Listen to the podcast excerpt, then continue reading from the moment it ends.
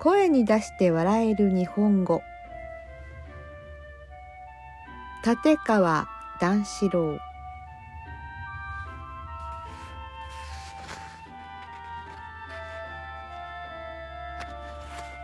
前工場。落語家を長くやっておりますと当然のことながら日本語を多角的に眺めるようになります。古い日本語。落語などこれに入ります。日常の日本語。普段の挨拶から祝辞。お悔やみの言葉も含みます。新しい日本語。女子高生など造語の名人です。それに和製英語など我々を取り巻く日本語は実に多彩です。同じ日本語でありながら職業や世代あるいは環境によってこうも変わるものなのかと驚くばかりです。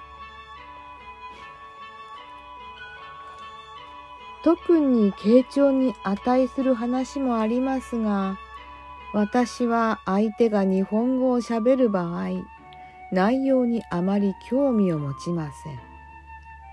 口調や言い回しに注目するのです。声、抑揚、語彙、癖、語尾などが気になってならないのです。で、いかにしてこの人は作られたのかと。そのバックボーンが知りたくなるのです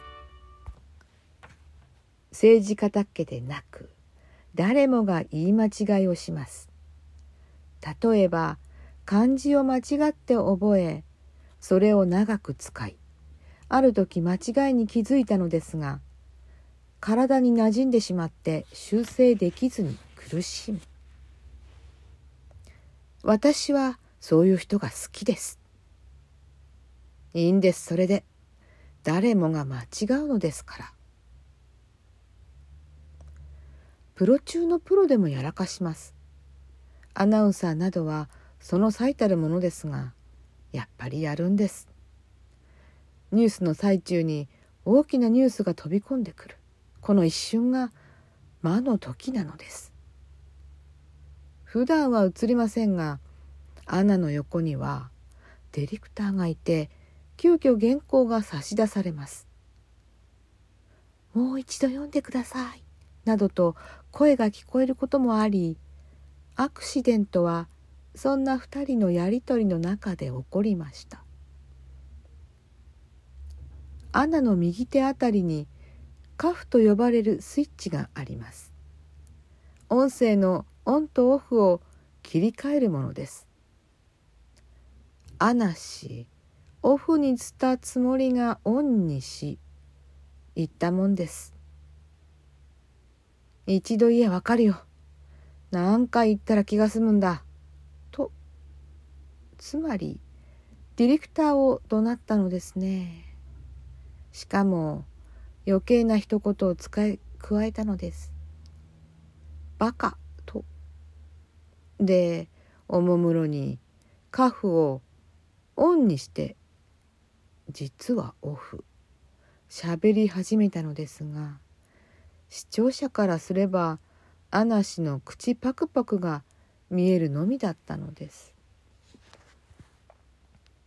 気づかなきゃよかったんですが当然気づきますよね。アナ氏真っ赤になりましてね。後のニュースはもうボロボロ。お気の毒かつ大変面白い見ものでした。これだから生放送のニュースウォッチはやめられないのです。オチを先に言ってしまい講座で立ち往生する落語家もいます。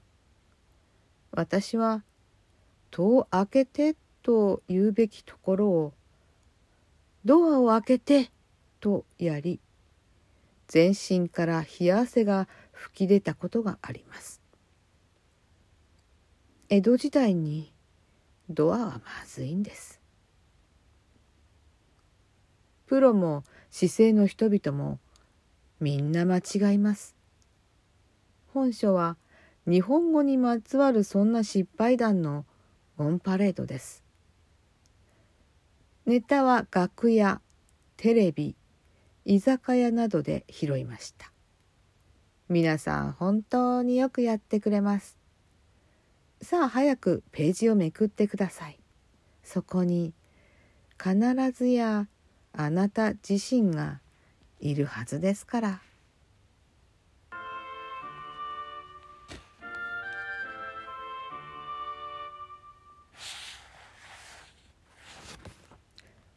声に出して笑える日本語立川談志郎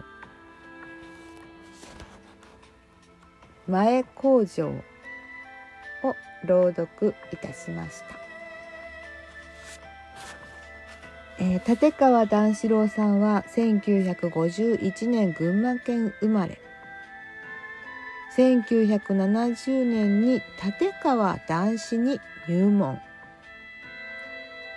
83年に立川流落語界第一期真打ちとなる。